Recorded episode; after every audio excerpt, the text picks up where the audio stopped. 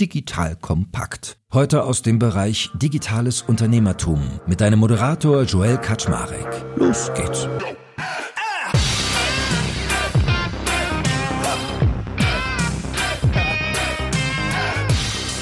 Hallo Leute, mein Name ist Joel Kaczmarek. Ich bin der Geschäftsführer von Digital Compact und heute geht es an einen Hidden Champion, also einen Geheimtipp. Ein sehr spannendes E-Commerce-Unternehmen mit dem schönen Namen Hey Dude. Vielleicht kennt ihr das schon, dann seid ihr Trüffelschweine oder habt einen guten Schuhgeschmack. Oder ihr kennt es noch nicht, so wie ich. Ich musste mich belehren lassen und mir war gar nicht klar, wie es sein kann, dass es ein Unternehmen gibt, was in diesem Jahr über 11 Millionen Paar Schuhe schon verkauft hat, über eine halbe Milliarde Umsatz gemacht hat. Und ich habe noch nie von denen gehört. Und was es genau mit Hey Dude auf sich hat, wie die Strategie dahinter ist, wie sie gewachsen sind und wie sie es schaffen, so unfassbar viele Schuhe zu verkaufen, das will ich heute vom lieben Markus Leicher wissen. Der ist der Country Head Deutschland und Österreich, wo Hey Dude aktiv ist. Wir werden gleich auch noch sicherlich über weitere Märkte reden. Und ich bin schon gespannt wie ein Flitzebogen mal zu merken, was steckt da eigentlich hinter, wie ist die Geschichte, wie ist das gewachsen, wie wurdet ihr solche US-Stars und noch einiges mehr. Also ich glaube heute wirklich eine Geheimtippfolge und super spannend. Und that being said, lieber Markus, moin, schön, dass du da bist. Ja, moin Joel, vielen Dank für die Einladung. Fang doch mal eine Sekunde mit dir selber an. Was bist du denn eigentlich für ein Kollege? Was ist so dein Background? Wo kommst du her? Ja, ich bin so eine richtig klassische Oldschool-Textil-Fachperson, äh, seit 30 Jahren im Business, habe im Einzelhandel gelernt und viel Produktion gemacht, äh, viel Markenvertrieb gemacht und habe den Inhaber von, von Hey Dude, den Alessandro, 2008 kennengelernt. Bist du ein Verkäufer oder bist du irgendwie ein Produkttyp? Wie, wie würdest du dich selber beschreiben? Ich bin eher der Produkttyp. Was ich wirklich liebe, ist, gut gemachte Produkte zu finden, zu verstehen, wie das funktioniert, wo die herkommen, was dahinter steht, wie die Personen sind, die das da so machen.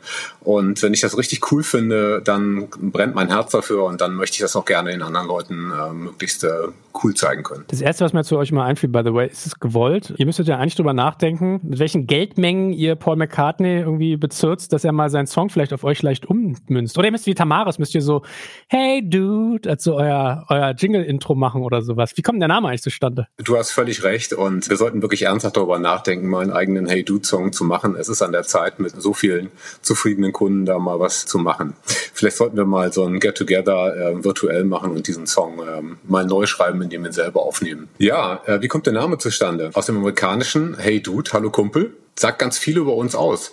Genauso wollen wir sein. Wir wollen freundlich, zuverlässig, leicht und auch nahbar sein. Das ist so das, was unsere Marke ausmacht. Müsst ihr das nicht eigentlich aber anpassen in den heutigen Zeiten von Gendern? Müsst ihr nicht Hey du Dead sagen oder so? Ja, äh, hast du völlig recht. Auch diese Frage kriegen wir natürlich ständig gestellt. Ähm, wir sind da vielleicht ein bisschen zu oldschool an der Stelle. Ursprünglich würde ja, ich erzähle jetzt mal ein bisschen was, wie der Schuh auch zustande gekommen ist. Ursprünglich wurde dieser Schuh ja mal tatsächlich für die Männer produziert, weil der Alessandro auf einem Urlaub ein paar Surfer am Strand gesehen hat, die sich ein paar Flipflops genommen hatten und dann so ein Canvas da oben drauf gebaut haben. Ganz spannend. Er kommt ja aus einer Schuhfamilie und dachte, hey, das ist ja eine coole Idee. Er war zur Zeit auf der Suche und ähm, hatte die Überlegung dann, wie man denn wirklich mal einen sehr bequemen, leichten, aber eben auch coolen Schuh bauen könnte. Und da dachte er, hey, das ist doch eine Idee. Da machen wir mal einen richtig coolen Schuh draus. Naja, und so kam das Ganze dann zustande. Also ein Canvas heißt, die haben sich quasi Stoff über eine Sandale gezogen, mal flapsig gesagt? Ja, genau. Ich bin natürlich wieder in den Fachbegriffen schon gelandet. Danke für deine Nachfrage. Das ist so, ne? also diese Surfer hatten einen Flipflop und haben da einfach einen Stoff drauf getackert und haben den halt als Slipper halt angezogen. Das fand er cool und hat daraus halt einen richtig coolen Schuh dann gebaut. Das ging dann eine ganze Zeit lang in der Testphase und wir waren am Anfang auch ziemlich funky, also 2007, 2008, ähm, wo ich den ersten Kontakt mit ihm auf der damaligen Bread and Butter in Barcelona, also der äh, Modemesse hatte, da hatten wir ein Modell, das nannte sich Fati und das war so richtig Streetwear. Das Ding hatte eine dicke Sohle und einen, hat einen relativ bockigen Stoff obendrauf, äh, war aber schon super bequem und sah cool aus. Und die ganzen Skate-Jungs fanden das, fanden das cool. Dann ging das Ganze also los und haben gedacht, okay, wow, damit müssen wir dann doch vielleicht auch mal die anderen Märkte beglücken. Und beschreibt mal für Menschen, die euch noch nicht kennen, was genau für Schuhe habt ihr? Also wie muss ich mir das vorstellen? Ich habe so ein Bild im Kopf, aber beschreib es mal mit eigenen Worten. Na, was wir haben ist, äh, wir haben einen sehr leichten, die Schuhe wiegen unter 200 Gramm, extrem bequemen und einen aus unserer Sicht von der Optik her sehr coolen Schuh. Das ist ein Schuh, den du in der, in der Freizeit, du kannst den zum Hiken, äh, viele ziehen im Outdoor-Bereich auch an oder am Strand, kannst ihn in die Waschmaschine schmeißen, du kannst ihn aber auch zur Chino anziehen. Also er ist relativ multifunktional, natürlich passt ja nicht zum Anzug unbedingt, aber who knows? Mal sehen, wie die Mode so spielt. Aber er ist halt extrem bequem und das ist natürlich etwas, was man gerne auch erfahren darf. Wenn man da reinslippt, ähm, hast du keine störende Nähte, du hast auch nicht großartig irgendwie was zum Zuschnüren oder Kletten oder so, sondern du ziehst den Schuh an und bist da drin und fühlst dich wohl. Und das ist tatsächlich so. Also klar bin ich der erste Verkäufer natürlich für unsere Märkte und muss das auch irgendwo entsprechend darstellen, aber ich würde es nicht tun, wenn ich nicht selber so cool fände und trage selber im Endeffekt nur noch Dudes, meine Family auch. Und jeder, der es irgendwie an die Füße kriegt, spürt es dann auch. Also jetzt mal ein bisschen was zu den technischen Dingen. Wenn du den äh, Schuh anziehst, dann spürst du, wie sich dein ganzes Fußbett entspannt. Das heißt, die Zehen kommen wieder in ihre natürliche Form, ohne dass das aussieht wie ein Gesundheitsschuh. Ist ein cooler Schuh. Die Schuhe sind extrem leicht. Das heißt also, du hast dieses die Gewicht nicht mehr. Die haben eine sehr gute Dämpfung, keine Kreuzschmerzen mehr. Wir stehen darauf ja auf den Messen auch äh, sieben, acht Stunden, null Probleme. Und der ist halt extrem multifunktional. Das heißt also, wenn du zum Beispiel auf Reisen bist, äh, wiegt nichts, kein zusätzliches Gewicht und du kannst ihn einfach mal in die Waschmaschine schmeißen, wenn er dreckig geworden ist. Und das finden wir sind einfach so coole Features, ähm, die man natürlich gerne auch den Kunden erzählt. Also in meinem Kopf habe ich den so abgespeichert. Bitte verzeih mir, man ist ja manchmal dabei, so das ist wie das mit dem oder sowas. Und ich hatte so ein bisschen den Eindruck, ihr seid so eine Art Sohle Leichtigkeit wie Sketchers und Look so ein bisschen wie Vans. Also so ein bisschen Sneaker-Touch oder so, so Skater-Schuh-Touch. Wird es euch gerecht? Ich würde sagen, jein. Natürlich hast du da zwei sehr große Unternehmen gerade genannt, die ganz viele Schuhe produzieren und wo es auch Ähnlichkeiten gibt. Was uns aber sicherlich äh, da differenziert, ist einfach, dass wir alles in diesem Schuh halt kombiniert haben.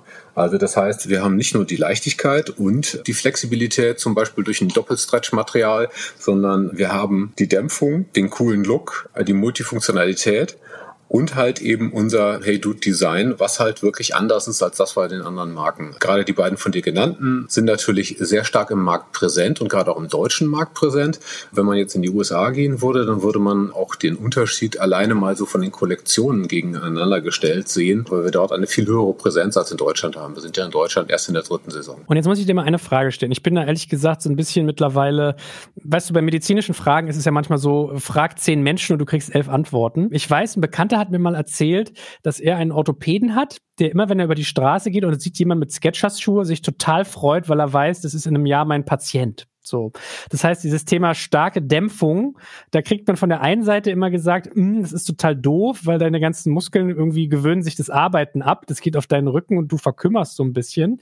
Die anderen sagen, nein, das ist total gut, damit läufst du weich, so wie du gerade mit natürlicher Fußhaltung etc. pp. Welche Wahrheit hast du denn für dich gefunden? Ja, an der Stelle kann ich natürlich nur sagen, ich bin kein Orthopäde, ich bin auch kein Mediziner, genauso wie du, aber ich kann aus Erfahrung sprechen. Also seit 2008 äh, trage ich diese Schuhe und ich habe erfreulicherweise, toi, toi, toi, keine Kreuzschmerzen vom Schuhe tragen und ähm, habe natürlich auch ähm, viele andere konventionelle Schuhe und auch Sneaker. Who knows? Wir wissen, dass wir in unserer Geschäftskundschaft ganz viele Orthopäden auch haben, die unsere Schuhe auch mitverkaufen. Aber das ist natürlich ein Thema, wenn jemand sowieso ein medizinisches Problem hat, dann können wir das auch nicht lösen. Was wir aber sagen können, ist, dass die Kunden, die sie anhaben, und wir haben ganz viele auch in der Generation 60 Jahre plus, die drei, vier, fünf Paar äh, von unseren Schuhen tragen, weil sie eben gerade so bequem sind. Und das zeigt, finde ich, dass die Schuhe schon was, schon was können. Das Interessante ist, dass unsere Kundschaft auch wirklich bei Youngsters, Teenagern anfängt und dann Open End hat. Macht viel, spricht viel über die Marke, dass sie nicht so beschränkt ist auf eine, eine sehr kleine Altersgruppe. Wir können ja mal ein bisschen Number Crunching zu euch machen. Also die Zahlen, die mir so zugetragen wurden, waren, dass ihr 2021 11 Millionen Paar Schuhe verkauft habt und äh, jetzt auch so in diesem Jahr, also wenn ich die Umsatzzahlen falsch wiedergebe, korrigiere mich gerne. Also Umsatz Thema gerade 550 Millionen mit dem Ziel, bis Ende des Jahres auf 760 Millionen zu gehen, was ja durchaus fundig ist. Alles Dollar. Und wenn man sich auch mal so eure Social-Reichweite anguckt, durchaus auch fundig für, für Dienste wie euch. Also Firmen sind ja da immer anders zu sehen als Influencer. 417.000 Follower auf Facebook, 281.000 Follower auf Instagram. Also ihr scheint ja vielen Menschen bekannt zu sein und für 11 Millionen Paar Schuhe muss man ganz schön viel nähen. Wie habt ihr das geschafft? Was würdest du sagen, ist so euer Erfolgsrezept? Und da müssen wir natürlich mal nachspüren, Warum seid ihr mir noch nicht so bekannt? Ja, das sind alles ganz hervorragende und wirklich auch Fragen, die wir uns selber gestellt haben, weil wir waren auch ein bisschen überrascht, äh, wie viel Umsatz wir denn tatsächlich schon so international machen. Aber es stimmt, im Jahre 2021 äh, wurden 11, 11 Millionen Paar Schuhe verkauft, was ungefähr 550 Millionen US-Dollar sind. Und wir werden dieses Jahr, wenn alles gut läuft, die 760 Millionen US-Dollar wohl erreichen. Das Ziel ist für 2025 dann vielleicht die Milliarde zu knacken. Who knows? Wir werden sehen, was alles so passiert. Wir haben einfach ganz viele zufriedene zufriedene Kunden auf den verschiedenen Kanälen, Facebook, Instagram, wo sie sich auch immer, TikTok, wo sie sich auch immer austauschen und die sich auch tatsächlich selber gegenseitig befeuern. Ähm, es gibt einen großen Kanal, über 500.000 Members, der ist nicht von uns gesteuert, wo sich einfach nur Dude Friends treffen. Wunderbarer Name. Dudes, die Kumpels, die dann ihre eigenen Geschichten erzählen, wo sie denn da gerade sind. Ob am Beach oder gerade beim Jagen oder keine Ahnung wo. Das Ganze hat in den USA etwas mehr Fahrt aufgenommen, vermutlich weil dort der Kollege von Alessandro, dem Gründer, Daniele, die richtigen Leute getroffen hat. Ähm, das fing so vor sieben, acht Jahren an und man muss natürlich auch sagen, es ist ein Schuh, der ursprünglich mal eher für den Sommer gedacht war, weil er halt so leicht war und inzwischen sind wir im Winter eigentlich auch nicht so ganz schwach und die klimatischen Bedingungen in den USA sind natürlich gerade in den südlicheren Staaten äh, für uns äh, ganz hervorragend gewesen. Deswegen haben wir dort eine etwas größere Exposition. Allerdings muss man auch sagen, wir sind inzwischen in über 15 Ländern stark vertreten. Asien, Australien, Indien, äh, Südafrika, Europa jetzt wieder hm, seit drei Jahren, hatten in 2008 mal unseren ersten kleinen Start mit den Funky Farties und haben dann eine kleine Pause angelegt, sind dann für Europa, sind ja so ein bisschen oldschool hier und gucken auch ganz gerne, wie es in den USA so läuft, haben eine kleine Pause eingelegt, sind erwachsen geworden und äh, freuen uns jetzt im dritten Jahr über die wachsende Bekanntheit auch in Deutschland. Also insofern die Beantwortung auf deine Frage. Du wirst uns in diesem Sommer hoffentlich auch in dem Geschäft deiner Wahl vielleicht mal sehen, wenn es nicht der reine Sneakerladen ist, aber es ist noch ganz viel Luft in der Expansion. Na, ich habe mich ja gefreut, als ich so eure Verteilung gesehen habe, wie ihr verkauft. Also mal rein geografisch gesprochen, 92 Prozent Umsatz Umsatz momentan USA, 7% Europa, 1% Asien. Also da geht's hier noch viel Luft nach oben.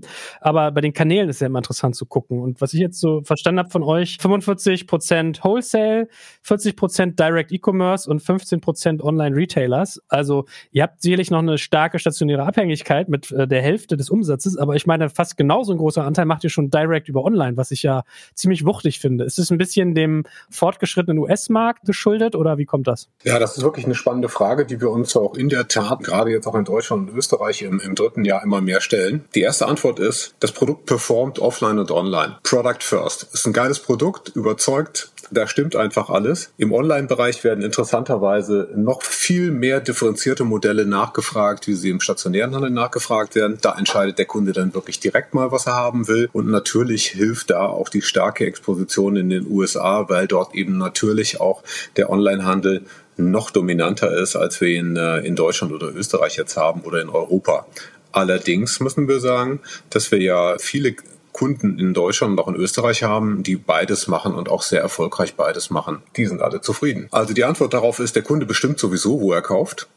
Und wir als junge Marke, wir sind ja erst im Jahr 2008 so richtig an den Start gegangen, als Alessandro das Produkt dann äh, in, den, in den Markt gebracht hat in Italien. Das ist vermutlich eine Chance für uns, weil wir halt überhaupt keine alten Probleme haben, sondern wir können uns um die Zukunft kümmern und haben halt von Anfang an gesagt, wir haben keine, keine Angst vor E-Commerce. Ähm, wir sehen das als Chance für uns und haben ja unseren eigenen Hey Dude Shop, sowohl als eigen gemanagten Shop als auch bei den großen Plattformen, wo wir aber ganz klar selber die Hoheit behalten und wir werden sehen, wo die Reise hingeht. Ja, ich würde aber sagen, ich finde es ziemlich mega, wenn man 55 Prozent seiner Umsätze online macht, ja, und nur in Anführungsstrichen 45 Prozent stationär. Also da würden, glaube ich, andere sich alle fünf Fingern oder alle zehn sogar nachlecken, wenn man das hinkriegte. Und was du gerade beschrieben hast mit der Online-Kontrolle, gerade wenn so ein Thema wie Amazon aufkommt, ist ja genau das, was du gesagt hast, gerade relevant. Also da geht es ja so um Preishoheit. Amazon ist ja immer so ein zweischneidiges Schwert. Ne? Auf der einen Seite das Versprechen auf sehr große Reichweite, auf der anderen Seite muss man auch mal sehr gut seine Marke managen. Was sind denn eure Arbeitshypothesen? Thesen dazu? Ja, wir versuchen natürlich gerade bei Amazon möglichst gute qualitative Arbeit zu machen. Das heißt, der Hey Do Job, den wir dort betreiben, der wird von uns sehr präzise betreut. Das heißt also, jeder Händler, der dort von uns dann auch gelistet wird, wir geben ja jedem die Chance, dort auch eben zu verkaufen, der sollte sich dann möglichst natürlich auch in der, in seiner qualitativen Darstellung so darstellen, dass das Produkt einfach gut dargestellt ist und sich an so ein paar Regeln eben halten. Letztendlich muss man sagen, wir reden ja hier über ein sehr cooles, freundliches, nahbares und aus meiner Sicht preislich auch sehr interessantes Produkt. Unsere Kernpreislagen sind ja 59 und 69 Euro für den Endkunden wo wir nicht ganz so viele Probleme damit haben, dass, äh, dass es zu viele Off-Price-Seller gibt, weil es einfach ein Produkt ist, das jetzt schon, und wir haben ja Abverkaufsquoten im stationären Handel im letzten Jahr, zum Beispiel bei den Herren, die an die 90 Prozent gegangen sind, bei den Händlern Es gibt einfach keinen Grund, das Produkt äh, zu verramschen. Und wir denken auch, und das ist der zweite Punkt einfach, die Innovationskraft unserer Kollektionen ist so stark. Wir haben es ja nun über die letzten Jahre, seit 2008, immer wieder geschafft, ansprechende, attraktive neue Kollektionen zu bringen, ohne unsere DNA mit den ganzen Features, die ich gerade genannt habe, eben zu verlassen, dass es einfach gar keinen Grund gibt, ähm, sich da über solche Dinge Gedanken zu machen. Klar gucken wir natürlich auch, was so links und rechts passiert, weil je nachdem, wenn eine Marke einfach stark wird und sehr stark wächst, dann gibt es natürlich auch andere, die gerne mal schauen, was wir denn so machen. Bis jetzt muss man aber sagen, toi toi toi, haben wir da keine wirklichen ernsthaften Probleme erkennen können. Was wir, was wir sehen, ist, dass die Leute es cool finden, Hey Dude als Marke auch in Deutschland, nachdem der Name jetzt ja langsam verstanden wird, am Fuß zu tragen und einfach in die Community der Dudes einzutreten. Und äh, darfst du sagen, wie viel Marge auf so einem Schuh ist, wenn man irgendwie 60 Euro für nimmt und das Ding muss produziert werden und verschifft? Ich nehme an, ihr produziert in Asien. Bleibt da so viel hängen? Ja, also ich kann natürlich die Nettomargen nicht sagen, weil äh, die Informationen liegen mir auch nicht vor. Unsere Händler sind, äh, das kann man natürlich sagen, unsere Händler im stationären Handel sind mit der Marge völlig zufrieden und wir sehen es ja an unserer, unserer weiteren Expansion auch. Ähm, insofern, was man sicherlich sagen kann, die Message von Alessandro ist eben nicht Margenmaximierung first, sondern die Marge ist als, äh, die Message ist als erstes, der Kunde steht am Anfang, ist der Kunde zufrieden, werden wir auch ordentliches Geld verdienen können. Du nennst den Alessandro so oft. Ist es so euer Firmenpatriarch nach wie vor oder wie seid ihr aufgestellt? Naja, letztendlich ist es ja so. Ich spreche über ihn so oft, weil er das Produkt ja tatsächlich selber erfunden hat. Und sowas hat man eigentlich selten. Ne? Heute hast du große Marken. Ich habe ja ganz viele Marken auch in meiner Vita so kennengelernt. Aber dass man eine Person hat, die tatsächlich im Jahre 2008 dann mal diesen genialen Wurf hatte, das ist mir in den 30 Jahren noch nicht passiert. Deswegen erwähne ich ihn einfach gerne, weil in ihm die ganze Kraft des Produktes steckt und wir sie jetzt ja dann in, in Deutschland und Österreich auch endlich mal zeigen können. Ich will ja nicht despektierlich sein, aber was ist denn eigentlich genau die Kunst? Also ich meine, ihr macht Schuhe, die bequem sind und günstig. Wo ist denn da der Innovationsgrad? Ja, das könnte man natürlich äh, sagen, dass es so ist. Ähm, aber wenn du diesen Schuh mal einmal angehabt hast, das können wir jetzt leider im Podcast nicht bewerkstelligen, dann wirst du einfach feststellen, wie cool das ist und wie gut dir das tut und wie schön es ist, wenn du, wenn du den mal etwas länger am Fuß hattest. Denn dann merkst du, dass du einfach überhaupt keine Druckstellen hast, das keine Probleme und der ist sehr gut belüftet und der sieht einfach cool aus. Und da trennt sich dann schon die Spreu vom Weizen. Also wenn wir so unsere, natürlich gibt es ja auch immer Mitbewerberanalysen, man schaut sich genau an, welche es denn so gibt. Wir haben vielleicht zwei, drei ernstzunehmende Marken, die versuchen etwas Ähnliches zu machen, aber exakt das Gleiche, was wir realisiert haben, konnten wir bis jetzt noch keine Marke finden. Und das jetzt nicht, weil ich jetzt der Hey Dudmann bin, sondern wir konnten noch keine Marke finden, die exakt die gleichen Features mit dem gleichen Look so umgesetzt hat. Und was ist jetzt eure Strategie? Also, ihr habt jetzt 55% Online-Umsatz, 15 davon auf Retailer-Seiten, 40% bei euch selber und 45% seid ihr im stationären Handel. Worauf optimiert ihr, wenn du jetzt mal deinen deutschen Markt anguckst? Du wirst sicherlich das Stationäre brauchen, um in die Breite zu kommen, die Bekanntheit zu erzeugen, außer du machst teures Marketing. Aber per se ist es ja eigentlich sehr attraktiv, eine hohe Online-Quote zu haben. Wie geht ihr vor? Ja, an der Stelle muss man erstmal einhaken. Natürlich sind diese Zahlen schon US-amerikanisch dominiert. Das heißt, der Online-Anteil, den wir hier sehen, ist verschoben. In den Märkten, die ich jetzt betreue, ist er noch lange nicht so hoch, aber wir haben eine wachsende Tendenz an der Stelle. Für uns ist es nicht entscheidend, ob ein Kunde, der mit uns Geschäfte macht, hauptsächlich im stationären Handel. Da freuen wir uns absolut drüber, weil ich es auch wichtig finde, dass das Produkt erklärt wird. Oder ob er im Internet tätig ist. Beide Kanäle haben ihre Berechtigung und wir freuen uns auch über gut gemachte Concept Stores oder Pilot Stores, die in der Lage sind, frisch und nahbar die Produkte zu verkaufen. Und ich glaube, das ist eine große Chance, die da vor uns liegt, weil der reine Internethandel natürlich wächst. Alle kennen die Zuwachsraten. Insofern werden wir das selbstverständlich auch mitmachen. Aber ich glaube auch, dass es wieder dazu kommen wird, dass die Leute mehr in die Geschäfte gehen wollen, um auch den persönlichen Austausch zu haben. Wir spüren das ganz stark jetzt gerade nach zwei Corona-Jahren. Also ich würde ja mal behaupten, die üblichen E-Commerce-Granden äh, würden genau das Gegenteil von dem sagen, was du sagst, dass du eigentlich das Ziel haben musst, das äh, in deinem Kanal zu besitzen besitzen, weil wenn du online direkt verkaufst, machst du mehr Marge, du besitzt den Kunden, kannst den attribuieren, etc., etc. Und wer geht denn noch in den Laden, hätten die jetzt gesagt. So Zalando nimmt doch äh, sehr viel weg oder die Marken direkt. Also eigentlich würde ich sagen, also Status Quo würde eigentlich jeder das Gegenteil sagen von dem, was du sagst. Da trennt sich die Spreu vom Weizen und ich bin ja jetzt nicht der E-Commerce-Analyst, sondern bin ja hier für den Vertrieb in Deutschland und Österreich tätig und das, was ich zumindest weiß, ist, dass man sehr genau ähm, im E-Commerce-Handel natürlich die Kosten betrachten muss und die Retourenquoten und ähm, wir haben jetzt noch gar nicht darüber so gesprochen, aber unser Unternehmen äh, ist von Haus aus ein sehr sagen wir mal, nicht abgedroschen nachhaltig, sondern das ist einfach ein Unternehmen, was klare Unternehmenswerte hat. Und dafür gehört auch für uns auch dazu, wie die Geschäfte gemacht werden. Und wenn ich Retourenquoten von über 70 Prozent habe, dann sind das einfach Probleme auf allen Seiten. Und da muss man schon genau hinschauen, mit wem man da wie die Geschäfte nach vorne raus auch entwickelt. Und ganz klar, du hast es eben ja schon zum Thema Amazon gesagt, wir wollen uns natürlich auch nicht zu abhängig machen. Also lerne ich von dir, dass dich Retouren bei Online-Verkäufen davon abhalten, zu stark auf das Thema Online zu gehen? Nein, das ist ein Problem, was wir einfach für uns erkannt haben im E-Commerce-Geschäft. Und auch da trennt sich ja die Spreu vom Weizen. Es gibt ja auch Plattformen, die niedrigere Retourquoten hat oder die andere Ansätze fahren. Wir werden in der Zukunft sehen, wie sich das entwickelt und das dann genau auch wieder neu bewerten. Weil ich hätte jetzt so gesagt, was ich so aus der Zalando-Lehre über die letzten Jahre gelernt habe, dass die Leute sich vielleicht drei Paar Schuhe in den passenden Größen bestellen, schicken zwei dann aber ungetragen wieder zurück. Bestimmt, ja, aber die kannst du ja auch einfach wieder reetikettieren und wieder raussenden. Die sind ja jetzt nicht irgendwie sechs Wochen getragen im Garten und stinken oder so. Von daher, und ihr habt ja den USA, das ist die direkte Erfahrung. Also deswegen hätte ich eigentlich gedacht, dass das gelernt sein sollte, Online-Schuhe zu kaufen. Also natürlich siehst du ja die Umsätze in den USA auch speziell im E-Commerce. Natürlich sind wir da auch erfolgreich, aber bedenke an der Stelle, es ist ja nicht nur, dass die Ware geblockt ist, sondern sie ist auch für einen relativ langen Zeitraum im Fluss. Bestellt so ein Kunde, sagen wir mal, drei Paar, und schickt sie wieder zurück, dann redest du über einen Zeitraum von vier Wochen, vielleicht fünf Wochen, wo diese zwei Paar, die eben nicht benötigt werden, wieder zurückkommen. Das stellt für viele stationäre Händler übrigens, die einen Internetshop betreiben, ein großes Problem dar. Und wir sehen das so, das ist ein Kostenfaktor, aber es ist auch nicht gut für das Produkt. Und wie macht ihr das in den USA? Also habt ihr da komplett alles selbst, also eigene Lager, eigene Logistik, eigene Webpflege etc. pp. Oder setzt ihr da auf die Hilfe von Dritten? Wie geht ihr da vor? Beides. Also wir haben natürlich einen sehr großen amerikanischen Shop und haben die komplette eigene Logistik. Die Details dazu sind mir eigentlich auch nicht bekannt, weil das der Kollege ja in den USA betreut. Aber wir haben auch ganz starke Partner, die halt im Internet eben dort verkaufen. Und ich habe jetzt verstanden, wie ihr euch in Deutschland aufstellt, die Marktbesonderheiten irgendwie betrachtet. Man kann über die Hypothesen streiten, aber ich finde nachvollziehbar, was du sagst. Und jetzt überlege ich natürlich so, geht es für euch jetzt erstmal nur darum, euch hier im Markt mit dem, was ihr schon macht, dick zu etablieren? Oder denkt ihr auch schon darüber nach, vielleicht auch nochmal spezifischere Dinge zu tun? Also Beispiel, was ich von dir an Zahlen gekriegt habe, heißt es, dass ihr 52 Prozent männliche Kunden habt, 38 Prozent weibliche und 10 Prozent Kinder. Da kann man ja noch dran drehen. Also vielleicht kann man den Frauenschuh, der bequem ist, für nochmal 10 Euro teurer verkaufen.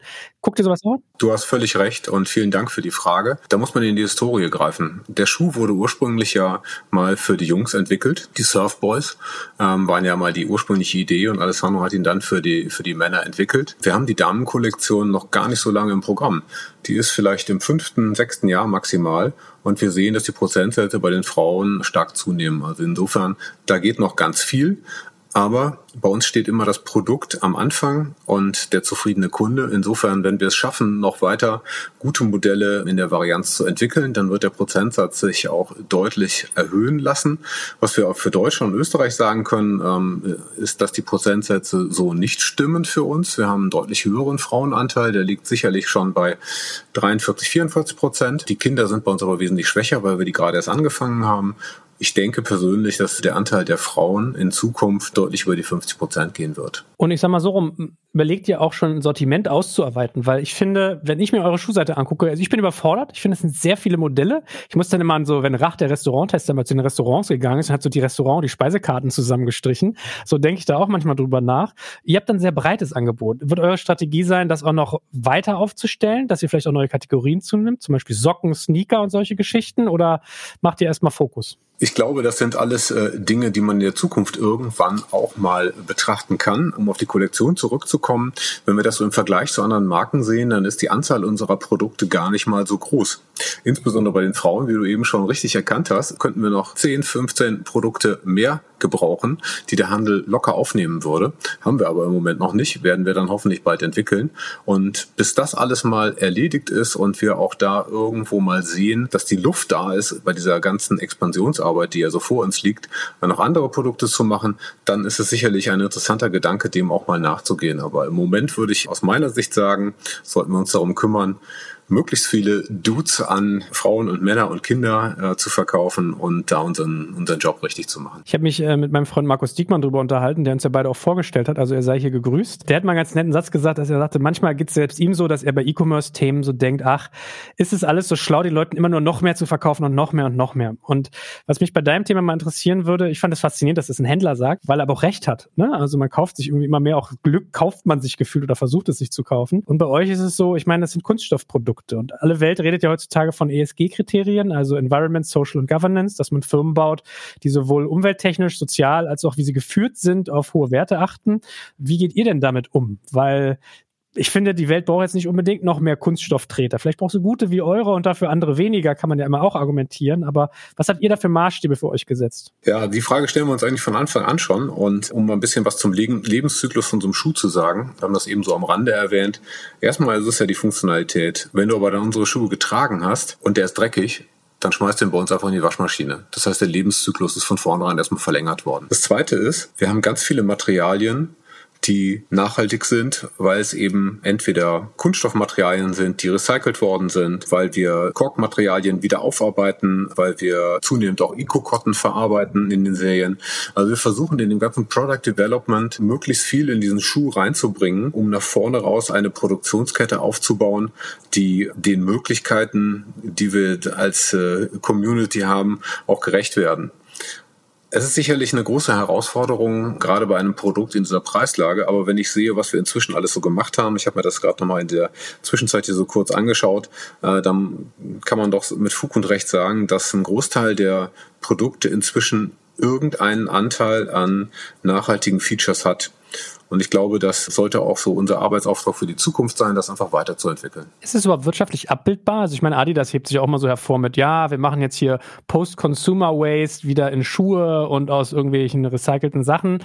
Ich habe immer so den Eindruck, dass das so ein bisschen auch, ich will jetzt nicht sagen Greenwashing ist, aber schon so, weißt du, 10% von so einem Plastikklumpen, den du an den Füßen trägst, ist dann irgendwie wieder aufbereitet. Wie sieht denn da die Realität aus? Ja, das ist auch eine völlig berechtigte Frage. An der Stelle so ein kurz ein bisschen was zu meiner Historie. Ich mache dieses Textilbusiness seit 30 Jahren. Wir haben ganz früh auch uns schon mit Organic Cotton und Arbeitsbedingungen und so auseinandergesetzt und mal überlegt, was man so machen kann und dann Wertschöpfung kalkuliert, rauf und runter. Natürlich gibt es nicht die heile Welt. Das ist äh, völlig vermessen, sowas zu sagen. Aber was man sagen kann, ist, es geht heute inzwischen viel, viel mehr, weil die Nachfrage, und das ist der Haupt Punkt an der Stelle, weil die Nachfrage nach diesen Produkten steigt. Ganz einfach gesprochen, wenn die Kunden mehr nach Produkten fragen, die aus recycelten Polyester gemacht sind oder aus äh, Eco-Cotton oder wie auch immer, dann bewegt sich die Welt in der Produktion. Und das sehen wir jetzt heute. Deswegen haben wir auch die Möglichkeiten, eben zum Beispiel recyceltes Polyester einzusetzen bei ganz vielen unserer Schuhe oder Eco-Cotton oder, oder Kork oder wir machen im Winter zum Beispiel ganz spannend äh, Schuhe, die aus recyceltem Leder gemacht worden sind. Das sind eben nicht nur drei, fünf oder sieben Prozent. Aber ja, es ist ein Anfang. Und wir werden sehen, wie viel wir da schaffen in Zukunft. Jetzt gibt es einen Faktor bei eurem Unternehmen, da werden bestimmt viele Leute hellhörig, weil diejenigen, die euch mittlerweile besitzen, die kennen sie vielleicht. Du musst mich aber mal ein bisschen mit an die Hand nehmen. Ihr gehört ja mittlerweile zu Crocs. Also Crocs hat euch, glaube ich, übernommen. Was ist denn die Geschichte dazu? Ich bin natürlich jetzt auch nicht der Acquisition Specialist an der Stelle, aber es ist natürlich so, dass die Firma Crocs uns von Anfang an auf dem Zettel hat und auch durchaus mal Produkte am Start hatte, die uns irgendwo ähnlich waren. Ähm, es gibt also so eine gewisse Abstimmung über die ganzen Jahre hinweg und die Firma Crocs hat ja ein Produkt, was sehr sommerlich, ein sehr spezielles Produkt auch ist und hat nicht nur die Firma Hey Dude ja jetzt äh, gekauft, sondern auch schon andere Firmen gekauft, sondern hat ja hier an der Stelle ähm, ein Produkt gefunden, was eine Ergänzung zu ihrem Produktportfolio ist. Weil der Dude-Schuh im Vergleich zu der Crocs-Sandale ist ja ein Fashion-Produkt, was immer wieder sehr viel neue ähm, Innovationen in der Kollektion mit sich bringt, aber grundsätzlich einen anderen Look hat. Und ich glaube, das ist so der richtige Zeitpunkt gewesen, auch für Hey Dude in seiner großen Expansion einen starken Partner zu finden, über den wir auch andere Möglichkeiten in der Produktion und im Marketing erhalten. Für uns als Leute von Hey Dude sehen wir das tatsächlich wirklich als Chance, weil wir gemerkt haben natürlich auch in den letzten drei Jahren, wow, das ist schon ein großes Rad, was da gedreht wird. Ich hätte jetzt ansonsten gefragt, wenn du jetzt der Gründer wärst, bist du ja nicht, deswegen kannst du vielleicht auch ein bisschen frei von der Leber wegreden oder auch nicht, weil du angestellt bist. Aber ist es da nicht fast ein bisschen zu früh gewesen, das Ding zu verkaufen, wenn es jetzt so abhebt? Oder war der Verkauf der Katalysator, um diese Kurve nehmen zu können? Das ist eine berechtigte Frage, die ich auch qualifiziert nicht wirklich beantworten kann. Das, was ich aber so mitbekommen habe, es ist gerade der richtige Zeitpunkt gewesen, weil wir einfach gesehen haben, dass die Produktionskapazitäten, die abgefragt werden äh, in diesem Wachstum, wir haben eben so ein bisschen über Zahlen gesprochen, die Kurve ist doch so steil geworden, ähm, dass zwar unser sehr gutes Team, was wir hier haben, die Aufgaben da äh, nach besten Kräften erledigt, aber ich glaube, das ist äh, genau der richtige Zeitpunkt, um die Marke einfach noch viel größer und auch noch viel bekannter zu machen. Und wenn du jetzt mal so deine Landkarte anguckst an Wettbewerb, woran orientiert ihr euch denn? Also ich hatte ja irgendwie eingangs so Sketchers gesagt, wäre mir in den Kopf gekommen bei gemütlichen, noch relativ gut gepreisten Schuhen. Ich bin so jemand, ich habe mir öfters hier so on air hier diese On Clouds gekauft. Die sind fairerweise sehr teuer und bequem. Man hat wahrscheinlich manche Leute, die in, so, in die Richtung so Sport-Tonschuh gehen, also Essex vielleicht oder was von Adidas, Nike, Laufschuh. Da bist du eher so bei Sneakersportschuhen. Oder vergleicht ihr euch mehr mit Deichmann und den Eigenmarken? Was ist so euer Benchmark? Da der Dude so speziell ist, gibt es tatsächlich nicht so viele Marken, die für uns wirklich da äh, relevant sind. Aber du hast natürlich eben schon so Sketchers und Toms ähm, genannt, Natural World, Sanuk. Das sind so Looks, die sicherlich für uns auch relevant sind. Und natürlich schauen wir auch in den äh, Performance-Markt rein, ob das jetzt Ons oder Nike und Adidas ist, was da so passiert. Aber der Dude ist der Dude. Und er sieht echt anders aus. Und das finde ich richtig cool. Eigentlich müsstet ihr euch noch, wie hieß denn der Typ hier, der Schauspieler, der den Dude gespielt hat? Kennst du den, den Film? Der Big Lebowski. Ja, danke. Der, da müsstet ihr eigentlich auch noch was machen, fällt mir so ein. Mann, guck mal. Absolut, absolut. Ich freue mich auch, dass du diesen Film kennst. Äh, manche Dinge, die man dort gesehen hat, die sollte man auch durchaus mal so wieder ähm, Revue passieren lassen.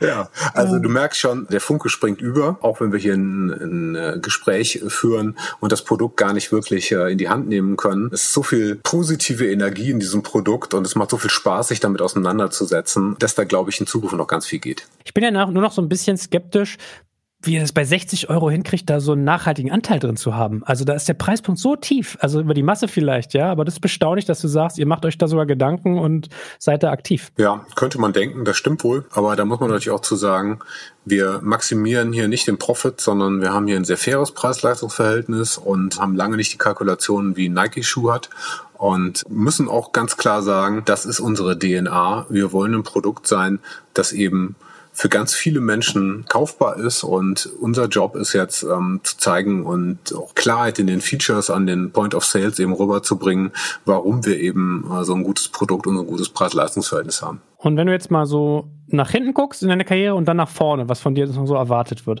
Vielleicht fangen wir hier mit dem Blick nach hinten an. Du hast gesagt, du bist schon seit äh, mehreren Jahrzehnten in der, in der Branche tätig, in ganz unterschiedlichen Rollen. Was hast du bei euch jetzt gefunden bei Hey Dude, wo du sagst, das ist outstanding, das ist unique, das hatte ich noch nirgendwo anders oder es ist zumindest besonders und sorgt dafür, dass ich hier weiterhin Lust habe zu arbeiten? Ja, jetzt haben wir natürlich schon ganz viel über die Produktfeatures gesprochen, aber für mich ist immer entscheidend, ich bin ein Produktmensch. Natürlich mache ich hier ganz viel Vertriebsarbeit, aber wenn ein Produkt mich in erster Linie überzeugt und ich verstanden habe, was da passiert, wie die Produktion ablaufen, welche die handelnden Menschen sind, welche Ansprechpartner ich habe, den Gründer jetzt persönlich ja auch schon seit 2008 kenne und Vertrauen in diese Welt habe, dann ist das für mich die Basis, auf der ich auch nach vorne heraus gerne und überzeugend für dieses Produkt tätig bin. Und so nach vorne gerichtet geblickt, was wird von dir eigentlich erwartet? Woran wirst du gemessen in den nächsten zwei bis drei Jahren? Also klar, harte Sales, aber was gibt's noch? Gibt's irgendwie Ladendurchdringung? Gibt's irgendwie Stationärquote, Online-Performance? Was, woran wirst du gemessen? Natürlich sind das alles Dinge, an denen ich gemessen werde. Was jetzt alles nach der Übernahme durch Crocs noch kommen wird, ist mir auch bis heute noch nicht bekannt. Insofern, who knows? Es wird spannend. Aber klar, mein Job ist natürlich auf allen Kanälen, das Produkt möglichst gut darzustellen. Insofern gibt es für alle diese Bereiche Performance-Parameter, die ich aber mitbestimmen kann und bin natürlich jetzt auch ein Dinosaurier in dieser, in dieser schnellen Welt. Insofern werde ich das äh, mit voller Überzeugung, solange es mir denn von meinen Werten her auch möglich ist, betreiben. Meine ganz blöde Frage eigentlich, wo sitzt eigentlich Crocs und wie ist das Unternehmen selbst aufgestellt? Zu Crocs ist mir noch nicht so viel im Detail bekannt. Ist ja ein amerikanisches Unternehmen, Zentrale auch in, in den USA. Hey Dude ist ja von seiner, von seiner Genese her ein italienisches Unternehmen aus der Nähe von Florenz. Lamporecchio, das ist äh, in der Nähe des Ortes Vinci, Leonardo da Vinci, ist dann äh, vor einigen Jahren mit der Zentrale nach Asien gegangen, um einfach die ganzen Produktionsprozesse besser steuern zu können, also nach Hongkong. Bis jetzt ist uns nur bekannt, dass die Zentrale weiter in Hongkong bleibt bleiben wird. Aber auch da, who knows, wir werden sehen, was alles in Zukunft noch kommt. Das ist eine spannende Zeit. Ja, okay, ich muss selber gerade mal gucken. Also in Colorado sitzt Crocs. Ich habe immer gedacht, das sei irgendwie ein europäisches Unternehmen. Guck mal, also falsch lag ich. Und haben 2020 einen Umsatz gemacht von 1, knapp 1,4 Milliarden, ein bisschen weniger. Also nach der Logik, vielleicht haben sie sich jetzt verdreifacht oder so, seid ihr selber gar nicht so weit weg mit eurem Portfolio. Von daher staunt man ja fast ein bisschen. Äh, und ich bin mal gespannt. Also kannst du vielleicht gar nicht so frei darüber reden, aber wenn ich immer erlebt habe, dass Amis was kaufen, dann wurde eigentlich immer hier so mit harter Hand regiert. Die haben ja immer so die Attitüde, ich bin der Boss, ich sag, wo es lang geht, Amerika first, so hier, ich gebe die Strategie vor. Hast du da schon erste Berührungspunkte, wie man arbeitet oder? Nee, also da kann ich noch gar nichts zu sagen. Wir werden sehen, was da kommt. Ähm, Cox hat eine Zentrale ja in Holland für Europa oder EMEA, wie die Region heißt, Europe, Middle East, Africa. Die Gespräche werden sicherlich jetzt irgendwann demnächst stattfinden und dann werden wir auch da mehr, mehr wissen an der Stelle. Ähm, aber mehr kann ich dazu noch nicht sagen. Und jetzt nochmal vielleicht einen letzten Satz in Richtung stationärer Handel. Was wird denn so deine Strategie sein, um irgendwie in den Schulläden dieser, dieses Landes, dieser Welt bist ja schon, aber dieses Landes äh, noch präsenter zu sein? Wie wollt ihr vorgehen? An erster Stelle muss man da sagen, wir sind ja hm, jetzt im dritten Jahr in Deutschland und in Österreich aktiv, arbeiten da auch mit den großen Schuhverbänden natürlich zusammen. Aber was wir merken ist halt, dass unsere Produkte im Schuhladen, im Modeladen, aber auch im Sport hohe Akzeptanz findet. Insofern ist der Job hier, möglichst auf allen Messen und Präsenzveranstaltungen tätig zu sein und zu zeigen, äh, was wir so können. Und wir werden auch an dieser Stelle das Marketing auch deutlich intensivieren. Der nächste Step, ähm, um die Präsenz mal zu zeigen, das wird die äh, ISPO im Juni sein äh, für den Sport- und Outdoor-Bereich. Und dann kommt ja schon die Fashion Week in Berlin, wo wir ja dann dem neuen Konzept von der Frau Tillmann nicht nur die Geschäftskunden, sondern auch mal den Endkunden beglücken können. Und das ist sicherlich eine spannende Situation auch für uns, um mal ein bisschen mehr Austausch zu haben. Also ich denke, der stationäre Handel hat mit unserem Produkt, weil wir ja gerade so gute Abverkaufsquoten im letzten Sommer hatten, die wir hoffentlich dann auch diesen Sommer wieder haben werden, werden, die ja zwischen 80 und 90 Prozent für die Damen und Herren gelegen haben. Wir haben einfach eine Chance, hier gemeinsam mal ein wirklich spannendes Produkt im deutschen Markt zu etablieren. Und wenn du schon von Marketing redest, wird es da bestimmte spannende Maßnahmen geben? Also werdet ihr zum Beispiel auf Influencer setzen? Könntest du ja drüber nachdenken, irgendwie so ein bisschen Surfer Boys in Richtung TikTok, YouTube, Instagram was zu machen oder ich weiß nicht, es gibt ja so verschiedene Sparten, die man sich vorstellen kann. Ich könnte mir auch vorstellen, dass solche attraktiven Podcasts wie wir gut sind, wenn man Geschäftsleute erreicht, die den ganzen Tag im Business hin und her rennen und wollen es bequem haben oder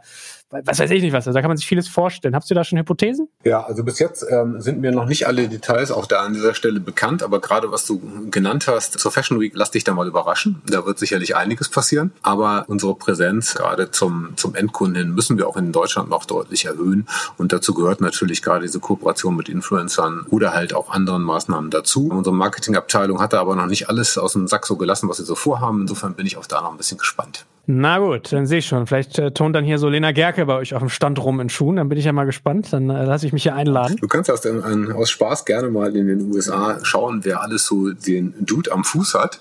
Äh, ich war selber überrascht. Wir werden sehen, was hier in Deutschland passiert. Okay, finde ich eine Ansage.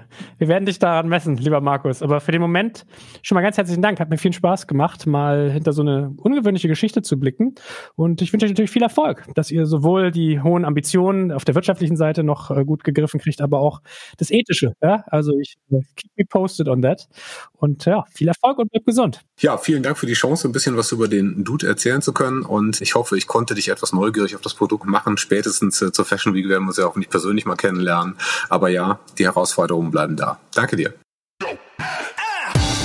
Danke fürs Zuhören beim Digital Kompakt Podcast. Du merkst, hier ziehst du massig Wissen für dich und dein Unternehmen heraus. Wenn du mit uns noch erfolgreicher werden möchtest, abonniere uns auf den gängigen Podcast-Plattformen. Und hey, je größer wir werden, desto mehr Menschen können wir helfen. Also erzähl doch auch deinen Kolleginnen und Kollegen von uns. Bis zum nächsten Mal.